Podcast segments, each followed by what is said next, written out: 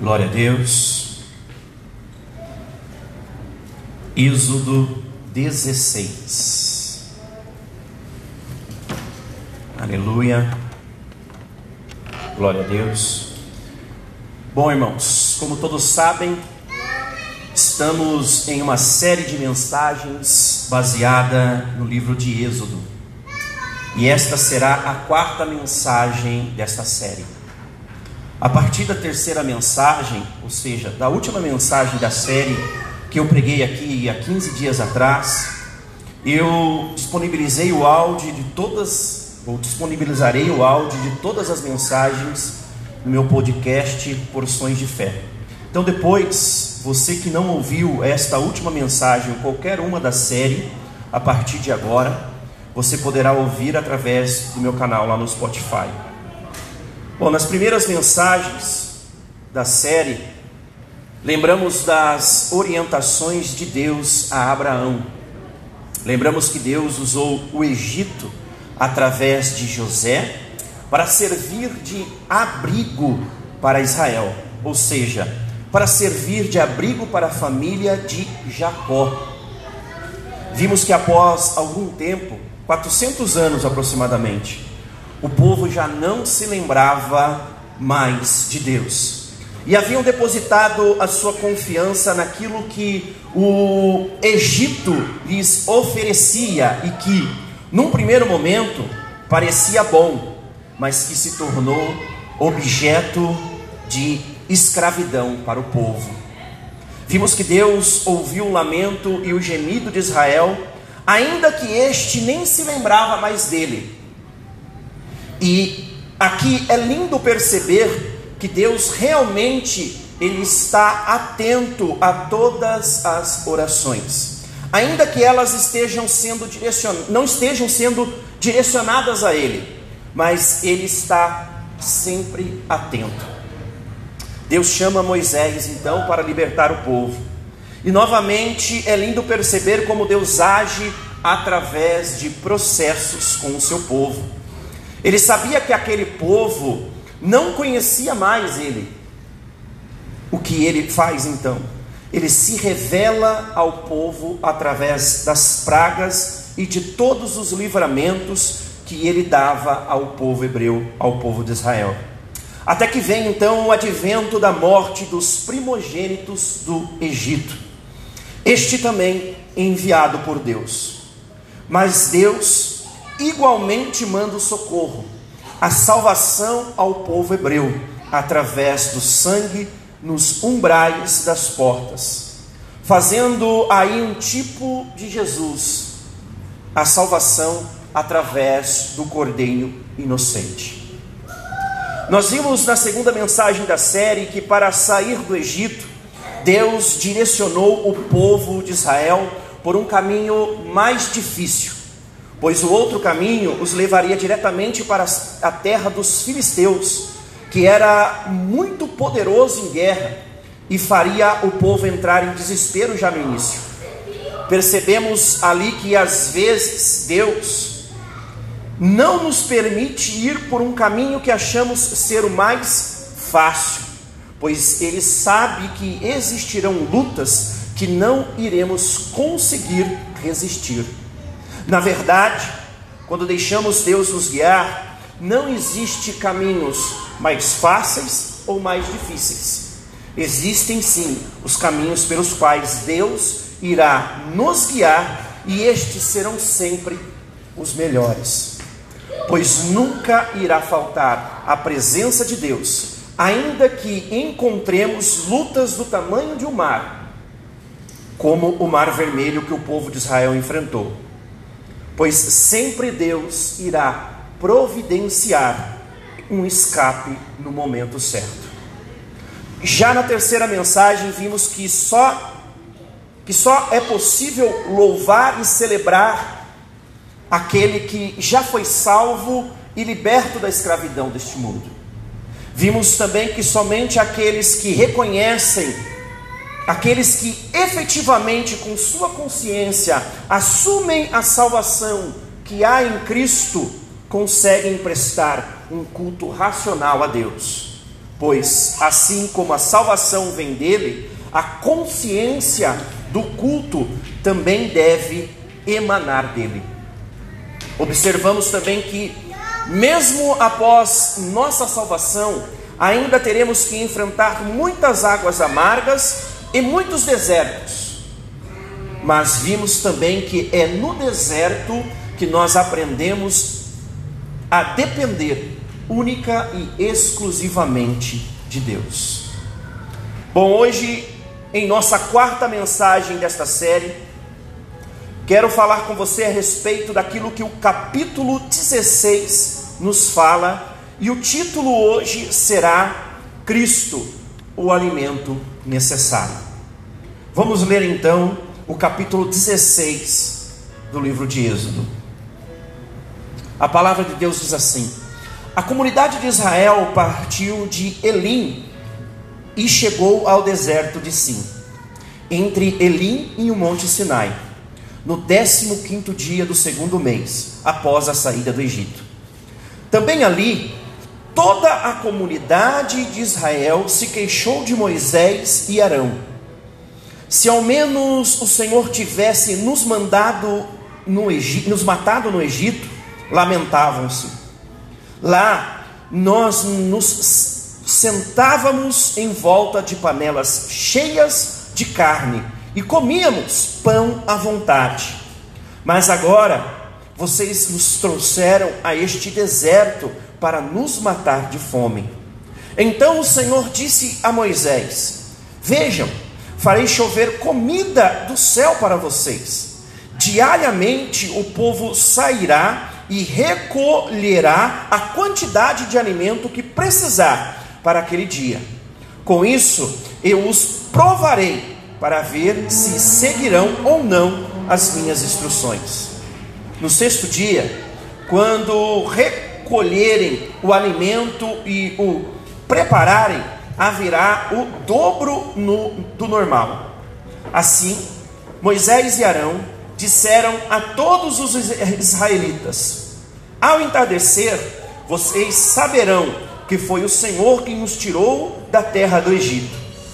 Pela manhã, verão a glória do Senhor, pois ele ouviu suas queixas, que são contra ele, e não contra nós. O que fizemos para vocês se queixarem de nós?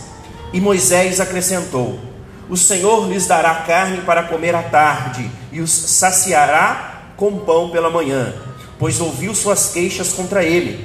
O que fizemos? Sim, suas queixas são contra o Senhor e não contra nós. Em seguida, Moisés disse a Arão: Anuncie a toda a comunidade de Israel, apresentem-se diante do Senhor, pois ele ouviu suas queixas. Enquanto Arão falava a toda a comunidade de Israel, o povo olhou em direção ao deserto e viu a glória do Senhor na nuvem. O Senhor disse a Moisés: Ouve as queixas dos, ouvi as queixas dos israelitas. Agora, diga-lhes: Ao entardecer, vocês terão carne para comer e pela manhã pão à vontade. Assim saberão que eu sou o Senhor teu Deus. Ao entardecer, muitas codornas apareceram cobrindo o acampamento. Na manhã seguinte, os arredores do acampamento estavam úmidos de carvalho.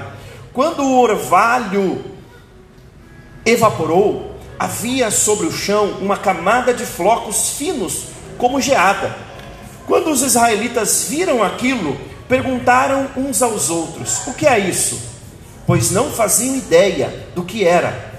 Moisés lhes disse: Este é o alimento que o Senhor lhes deu para comer, e estas são as instruções do Senhor.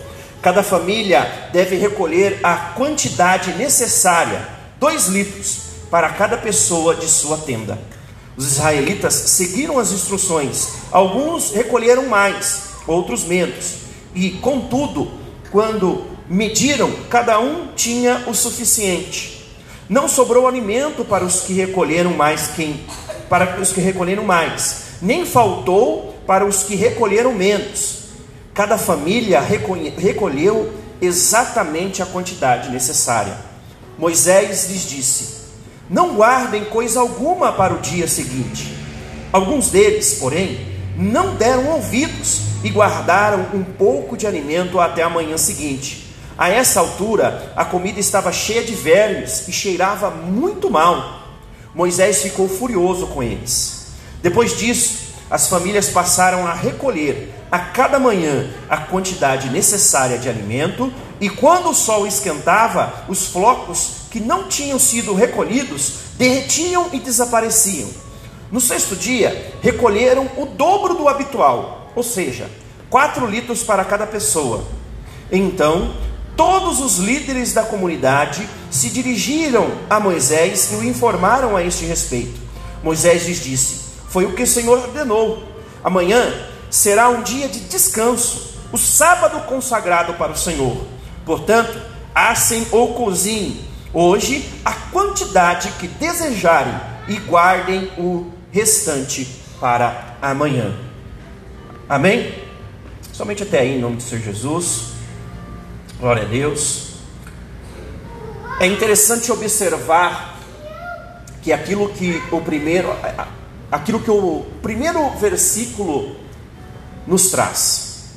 Aqui está uma descrição de onde este povo se encontrava. Mas a importância maior aqui não está na localização geográfica em si, mas sim a, os acontecimentos, os eventos vivenciados nesta localização. Elim havia sido o lugar em meio ao deserto onde a Deus havia preparado recurso para que este povo pudesse descansar. Ali eles puderam desfrutar de palmeiras e fontes de águas frescas para que eles pudessem se refrescar. Não havia mérito algum naquilo que eles haviam vivenciado em Eli. Nada do que eles experimentaram lá havia sido extraído de seus próprios recursos e ou conhecimentos. O que seria esta senão a manifestação da graça de Deus no meio daquele povo? Ou seja, Deus se revelando ao seu povo por meio da sua gloriosa graça. Você já, para, você já parou para pensar Quantas vezes isso já aconteceu na sua vida? Quantas vezes você já vivenciou fatos, acontecimentos, circunstâncias, livramentos onde que por você mesmo ou por seu próprio recurso, por seus próprios conhecimentos, você nunca conseguiria ou nunca seriam possíveis de serem vivenciados? Quantas vezes que a poderosa mão do Senhor já nos alcançou para abençoar a nossa vida de alguma maneira? Acredito que várias. Mas os versículos 2 e 3 acontece algo que, se você não, não teve certeza disso que falei há pouco sobre a poderosa mão do Senhor te ajudando, com certeza você irá se reconhecer o povo então começa a reclamar, a reclamar quando a primeira dificuldade aparece diante deles. Veja que o povo havia acabado de experimentar o favor de Deus, mas isto não foi suficiente para impedir aquele povo de reclamar. Veja só o que eles disseram: se ao menos o Senhor tivesse nos matado no Egito, e vão além ainda, quando dizem: lá nós nos sentávamos em volta de panelas cheias de carne e comíamos pão à vontade, mas agora vocês nos trouxeram a este deserto para nos matar de fome. Como é impressionante ver como é fácil o povo logo se esquecer da graça de Deus dada a eles, sem haver neles qualquer mérito e desejarem estar escravizados novamente. Aliás, para eles, a escravidão já nem importava mais, ou seja, viver na condição de escravo para eles era o que menos importava, desde que suas necessidades fossem todas atendidas. Será que este povo não conseguiu raciocinar que, se Deus os haviam redimido, se Deus já havia tirado eles de lá, Deus não havia de derramar de sua graça sobre eles até aquele momento e não haveria de continuar ajudando eles? Será que na cabeça deles não se passou que se Deus o havia ou os haviam tirado do meio da escravidão do Egito, será que em meio ao deserto Deus também não conseguiria ajudá-los? Eles deveriam ter confiado em Deus e andado com base nesta, nessa confiança, ainda que estivesse difícil a caminhada no deserto, pois Deus havia liberto eles de coisa bem pior, que era a escravidão. Deviam preferir andar no deserto com Deus do que voltar ao trabalho pesado com Faraó. Mas o coração deles não os deixou pensar assim. Para eles, andar com Deus no deserto era coisa bem, bem mais difícil do que estar escravo no Egito. E tem sido assim até os nossos dias. Nós também temos passado por isso em nossos dias. O coração do homem sempre tenta escolher aquilo que para ele é mais fácil e tangível.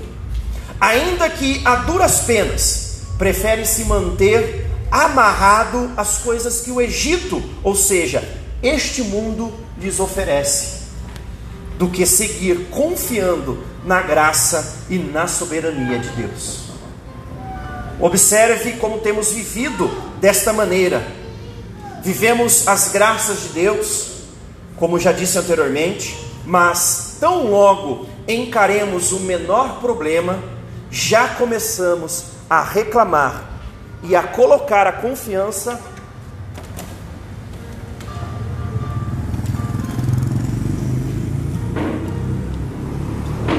e a colocar a confiança em Deus em xeque.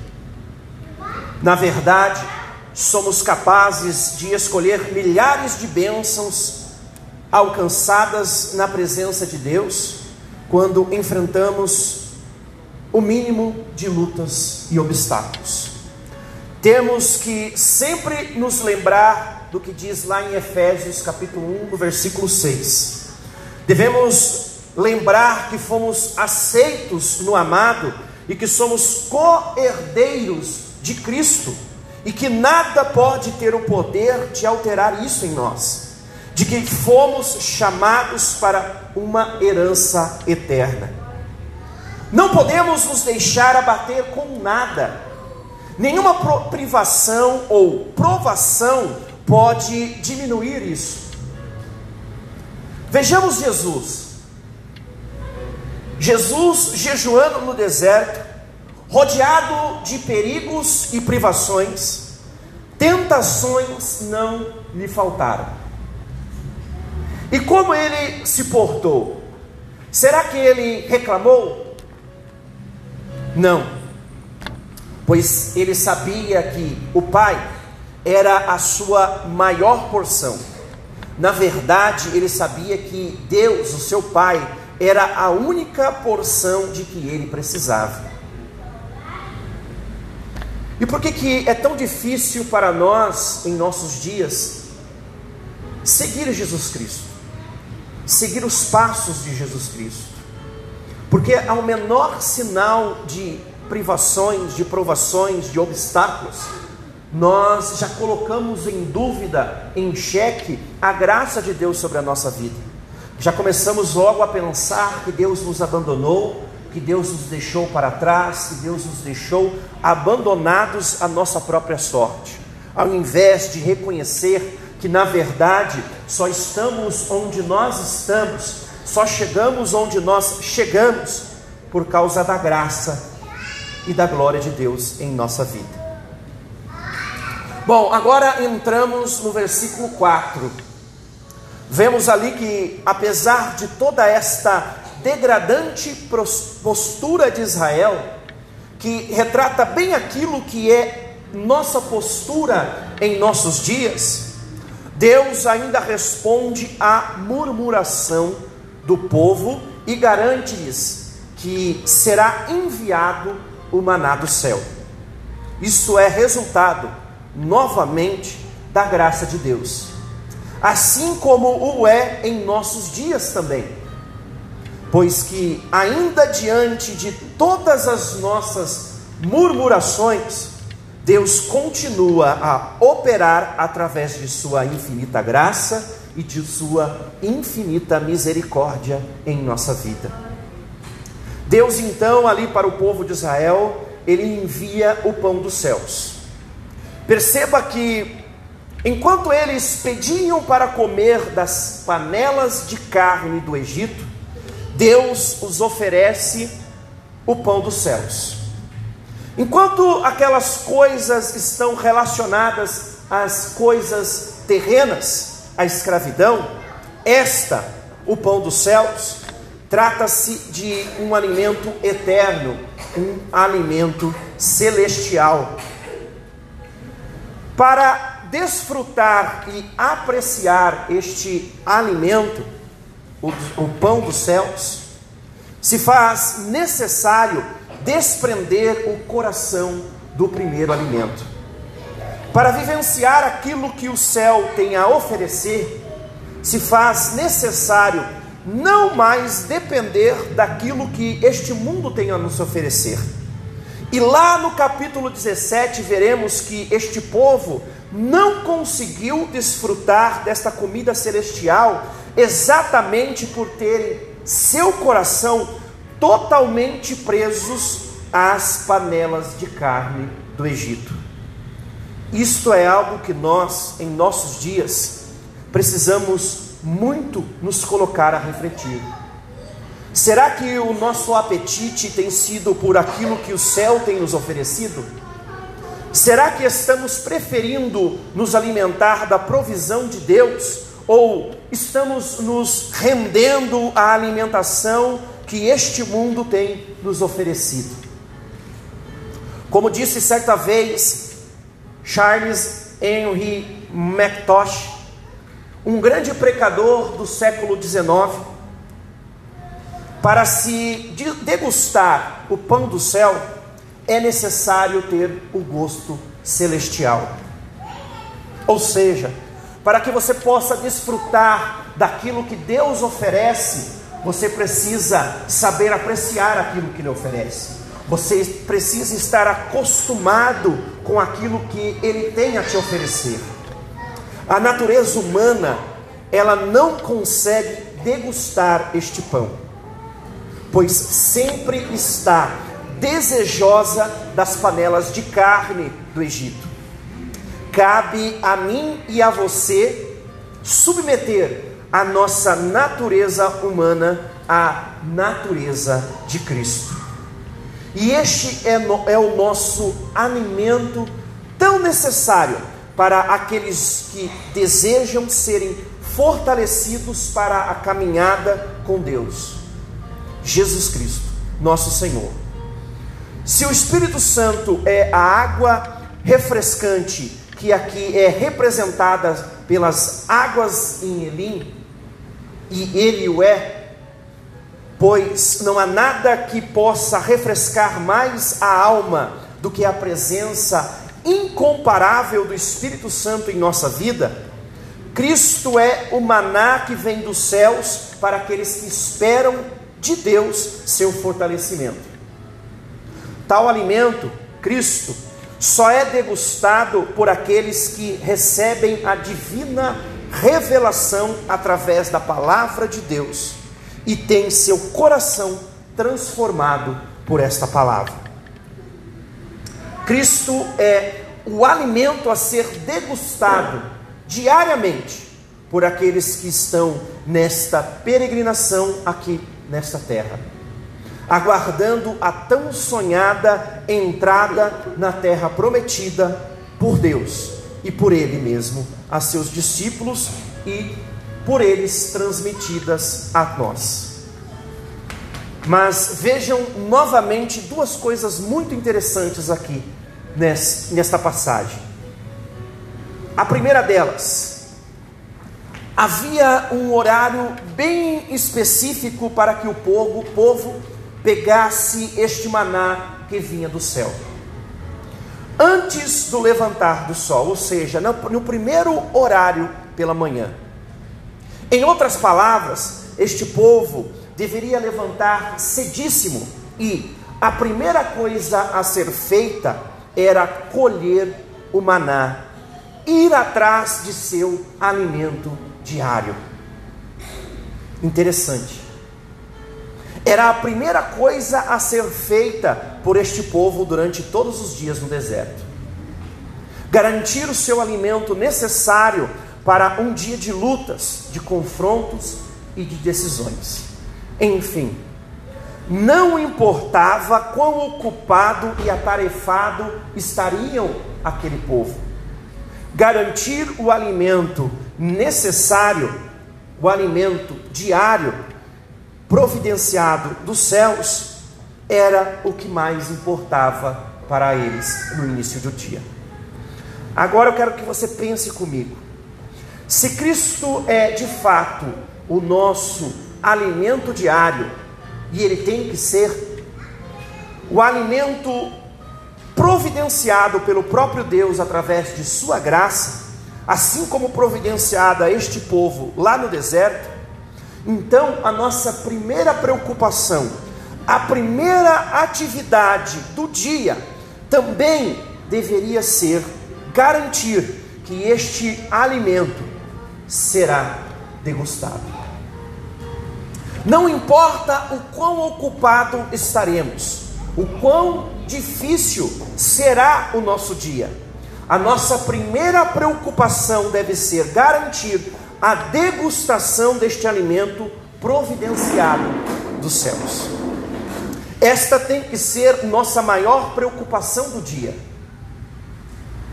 Todos os dias nós devemos nos preocupar a primeira preocupação, degustar o alimento dos céus, degustar Jesus Cristo sobre a nossa vida, se apresentar na presença de Jesus Cristo, buscar em Jesus Cristo o alimento para iniciar a nossa, a nossa caminhada.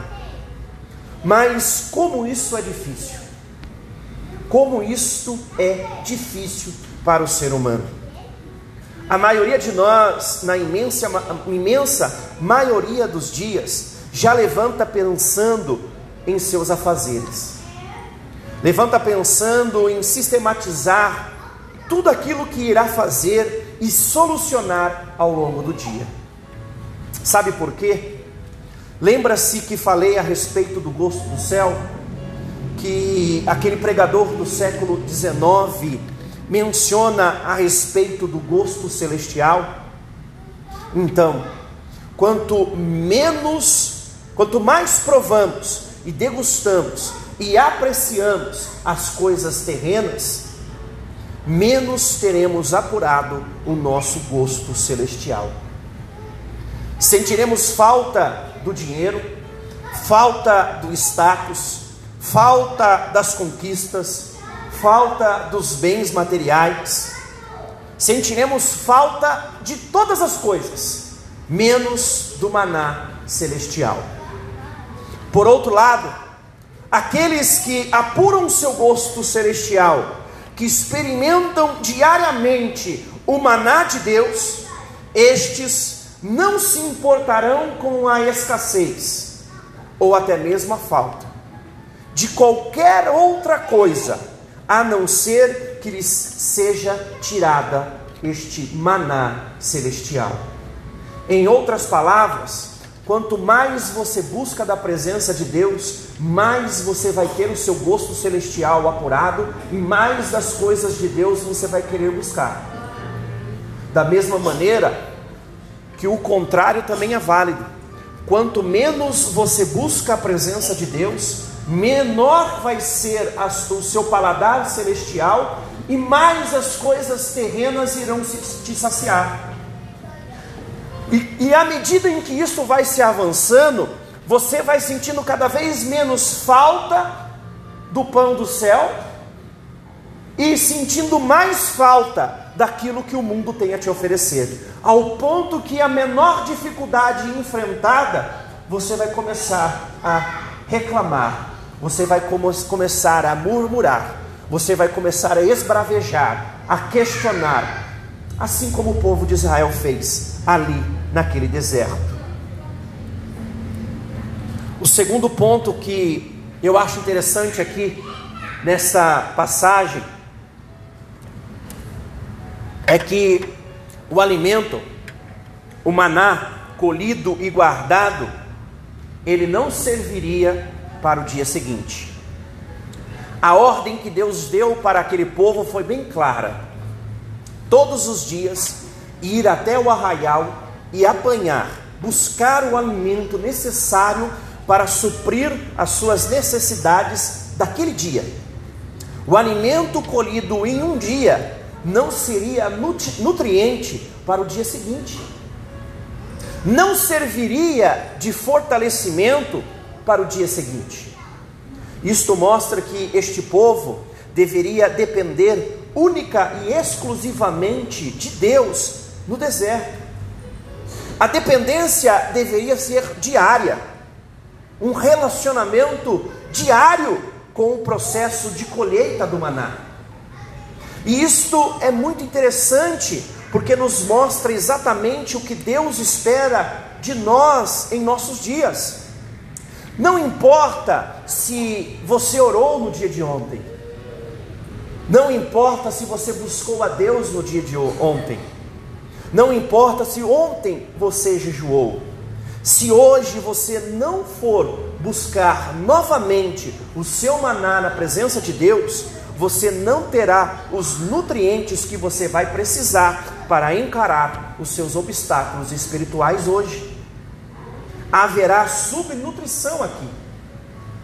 Se você não for diariamente na presença de Deus, se a sua se, se o seu alimento você não for colher diariamente na presença de Deus, você irá ficar subnutrido espiritualmente. Isso vai te enfraquecendo aos poucos. E à medida em que você vai ficando cada vez mais fraco de um lado, do outro você vai se fortalecendo. Como? Se alimentando daquilo que o Egito tem para oferecer, ou seja, daquilo que este mundo tem para te oferecer. E cada vez mais a sua força, a sua confiança vai sendo baseada nas coisas que este mundo tem a oferecer. Ao passo que, ao contrário, aqueles que vão diariamente na presença de Deus buscar o seu maná, o seu alimento diário, estes sim vão se alimentando e vão se fortalecendo de, do Espírito Santo do Senhor e vão garantindo assim cada dia mais a sua confiança em Deus, a sua dependência em Deus, ao ponto que chegará um momento no qual as coisas deste mundo que vierem a faltar já não abalará mais eles. Por quê? Porque estarão firmados em Deus através das, do seu relacionamento diário. O povo de Israel teve que aprender a diariamente ir a buscar o seu alimento na presença de Deus a todos os dias pela manhã ir na presença de Deus, se alimentar daquilo que Deus tinha a oferecer a eles. Da mesma maneira, nós devemos todos os dias, diariamente, ir à presença de Cristo e nos alimentar de Sua essência. Nosso apetite por Cristo deve ser diário e ele deve ser, o nosso apetite, saciado em Sua própria presença. Se fizermos isso, teremos sempre forças para encarar e vencer todas as nossas dificuldades, seja no deserto ou em Elim. Seremos sempre fortalecidos por este alimento precioso. Ou seja, seja enquanto tivermos fartura, ou seja, quando nós tivermos a falta, se nós estivermos todos os dias nos alimentando do pão, do alimento de Cristo, nós poderemos vencer toda e qualquer dificuldade.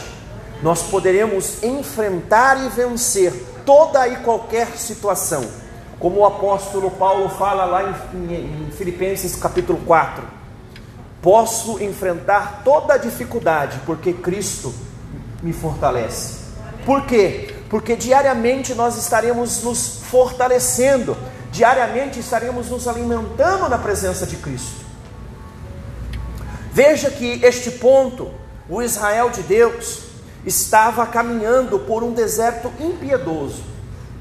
À sua frente estava a terra prometida, algo sonhado, mas ainda muito distante.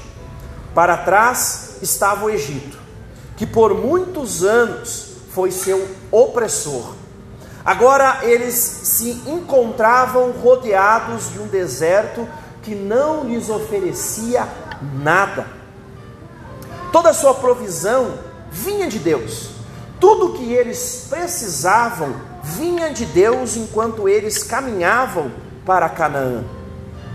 Nós também nos encontramos nesta mesma situação em nossos dias.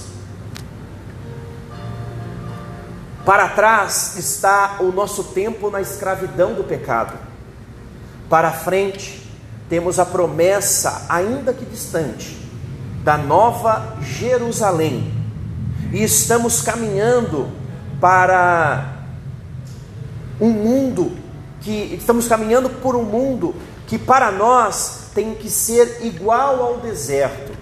Não podemos encontrar neste mundo não podemos encontrar neste mundo nada que nos sustente, nada que sacie nossa fome e a nossa sede.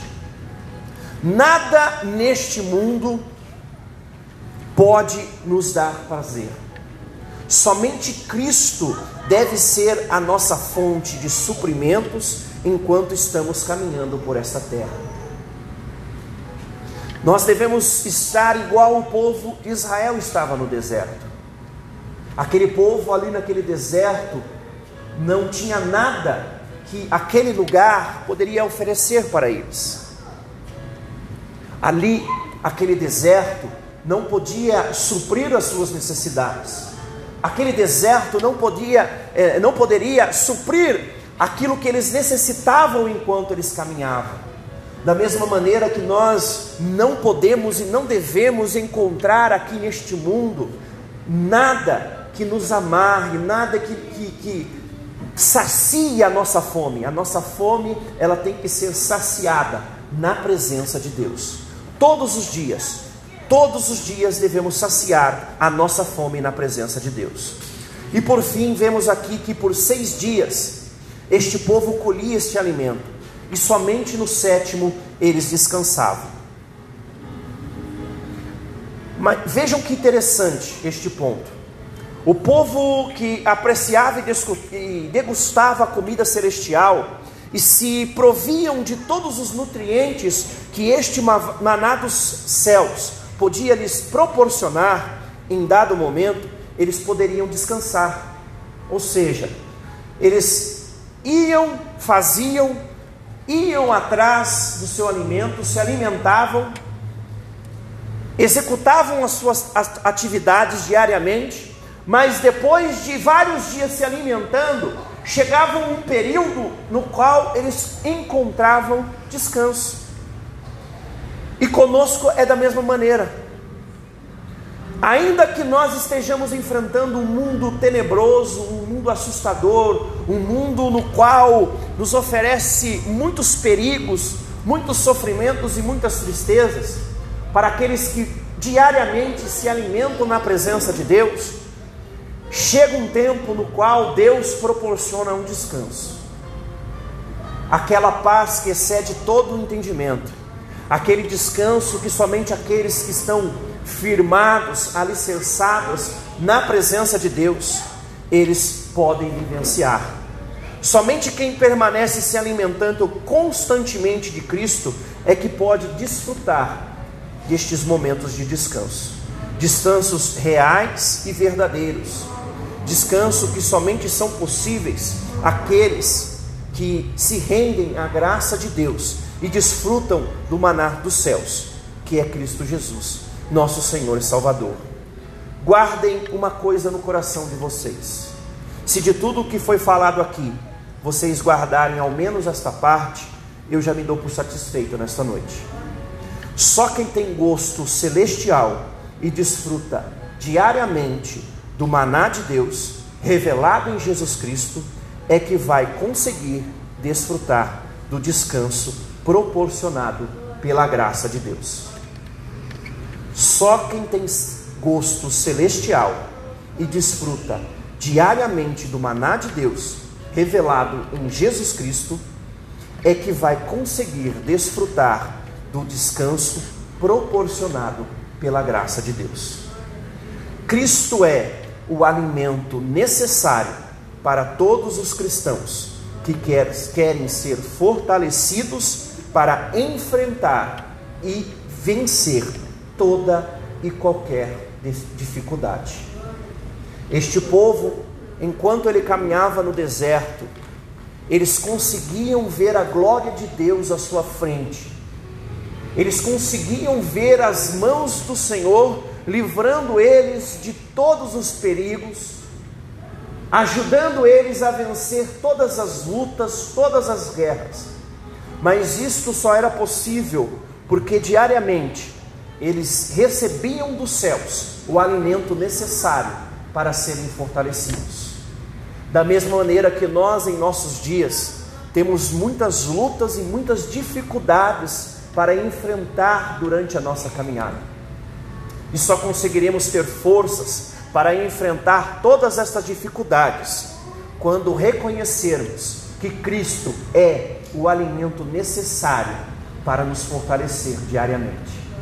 Somente aqueles que se alimentam diariamente de Cristo, somente aqueles que vão se alimentar diariamente do maná, do pão dos céus, que é Jesus Cristo, somente estes conseguirão, serão fortalecidos e vencerão toda e qualquer dificuldade.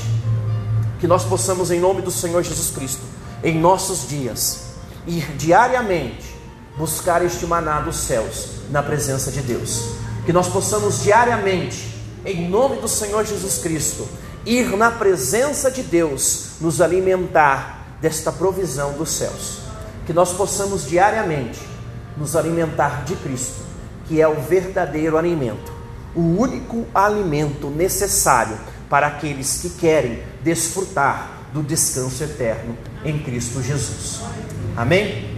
Que o Espírito Santo do Senhor continue falando ainda mais em cada coração.